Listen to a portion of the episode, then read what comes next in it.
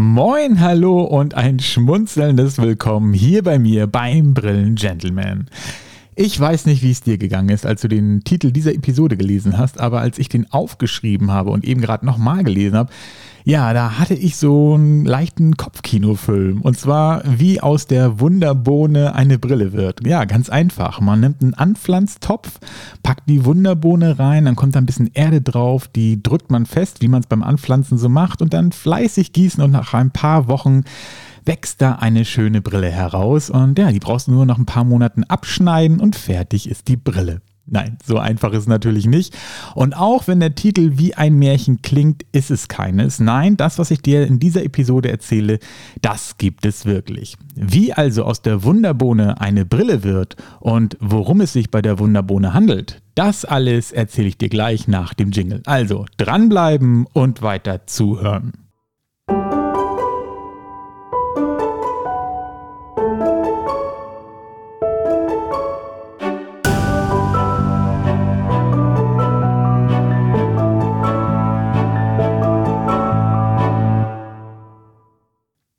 Wunderbohne. Na, hast du während des Jingles überlegt, welche Pflanze sich dahinter verbirgt? Hast du es rausgefunden? Weißt du schon? Wenn nicht, folgen jetzt ein paar Daten und Fakten und vielleicht löst du das Geheimnis ja noch selber, bevor ich ihren Namen nenne. Also, diese Pflanze gehört zur Familie der Wolfsmilchgewächse und ursprünglich kommt sie aus Nordostafrika und dem Nahen Osten. Das heißt aus Ländern wie Libyen, Ägypten, dem Sudan und den arabischen Staaten Vorderasiens. Mittlerweile hat sie sich aber in allen tropischen Zonen verbreitet. Wie das nun mal so ist, ne, da werden ein paar Samen mitgenommen und man guckt mal, ob man das nicht woanders auch anbauen kann, ob da nicht was draus wächst. Das ist ja bei vielen anderen Pflanzen auch so passiert, die weit weg von ihren ursprünglichen Orten halt es in andere Ecken der Welt geschafft haben. Zudem ähm, ist sie auch in Nordeuropa als einjährige Balkon- und Topfpflanze bekannt. Also hier kommt sie auch vor. Aber da sie keine Minusgrade verträgt und dadurch nicht winterhart ist, ähm, müssen wir sie jedes Jahr neu auspflanzen. Also das heißt, ja, die, sie braucht die Wärme und äh, deswegen, nein, über den Winter schafft sie es bei uns einfach nicht.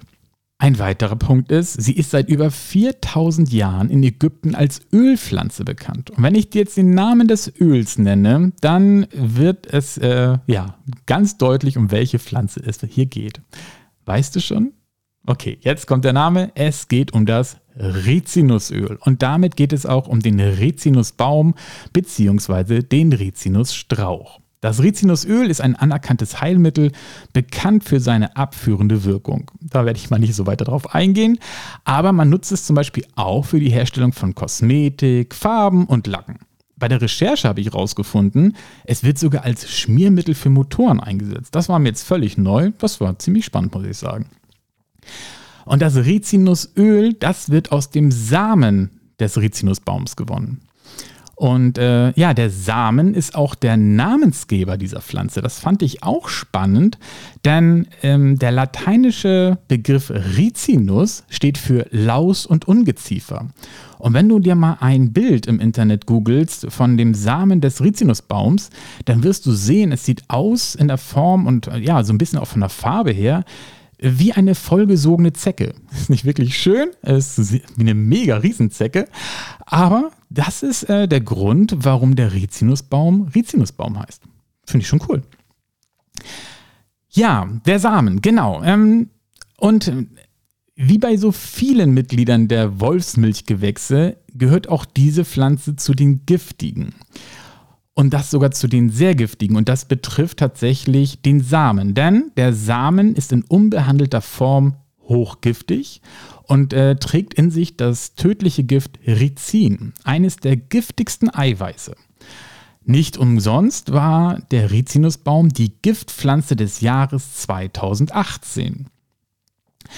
Und äh, beim bei der Herstellung vom Öl, da, wenn man das auspresst aus den Samen, dann bleiben die Giftstoffe tatsächlich in Rückständen. Die werden nicht in das Öl übernommen, was natürlich ganz gut ist.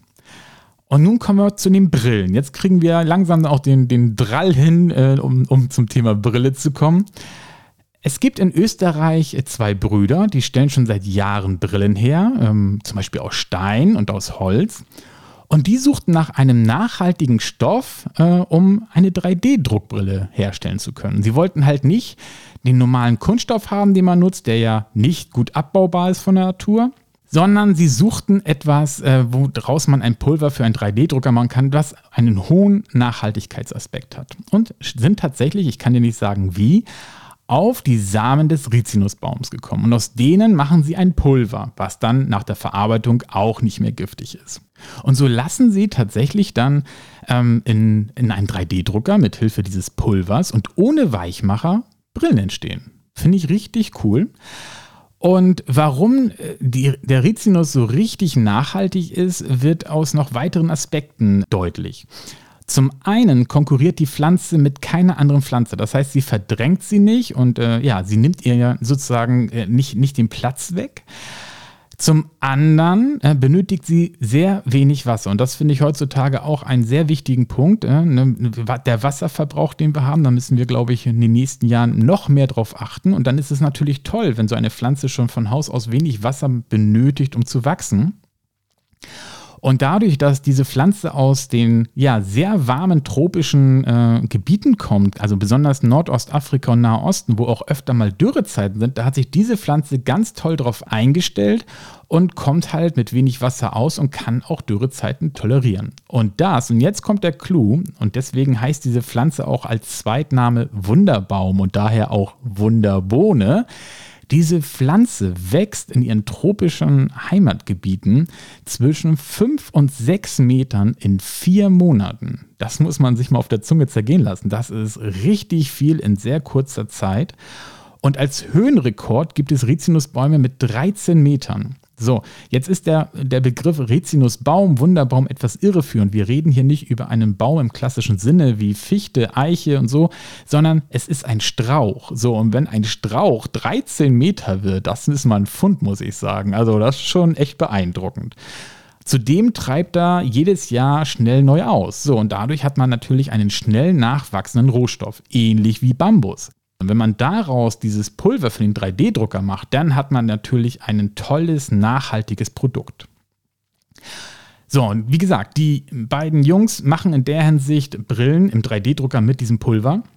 Und nach dem 3D-Druck, nachdem man die Brille im 3D-Drucker hat entstehen lassen, werden die nachher gefärbt und sind dann UV-lichtbeständig und resistent gegen Schweiß. Auch cool. Sie sind mega leicht, das kann ich auch sagen. Ich habe schon einige davon in der Hand gehabt. Und was ich sehr toll finde, ist, Sie werden nachher etwas nachbehandelt von der Oberfläche. Etwas, also sie sind sehr, sehr rau und das wird noch ein bisschen genommen. Aber man lässt diesen Brillen einen, eine schöne Rauigkeit. Sie werden halt nicht richtig glatt, wie man das sonst von den Brillen meistens kennt, gerade von den Acetatbrillen, die eine richtig schöne glatte Oberfläche haben. Nein, diese Brillen kriegen noch so ein bisschen dieses ursprüngliche und haben mit dieser Rauigkeit tatsächlich, ja, ja, diesen natürlichen Touch. Ich finde das sehr cool, das gefällt mir richtig gut. Und ich finde es natürlich auch toll, dass sich die, die Brillenindustrie ja mehr und mehr mit dem Thema Nachhaltigkeit beschäftigt und solche tollen Produkte daraus entstehen, die einen echt überraschen. Also ich fand das echt mega, als ich drauf gestoßen bin. Oder drauf gestoßen wurde, muss ich sogar sagen.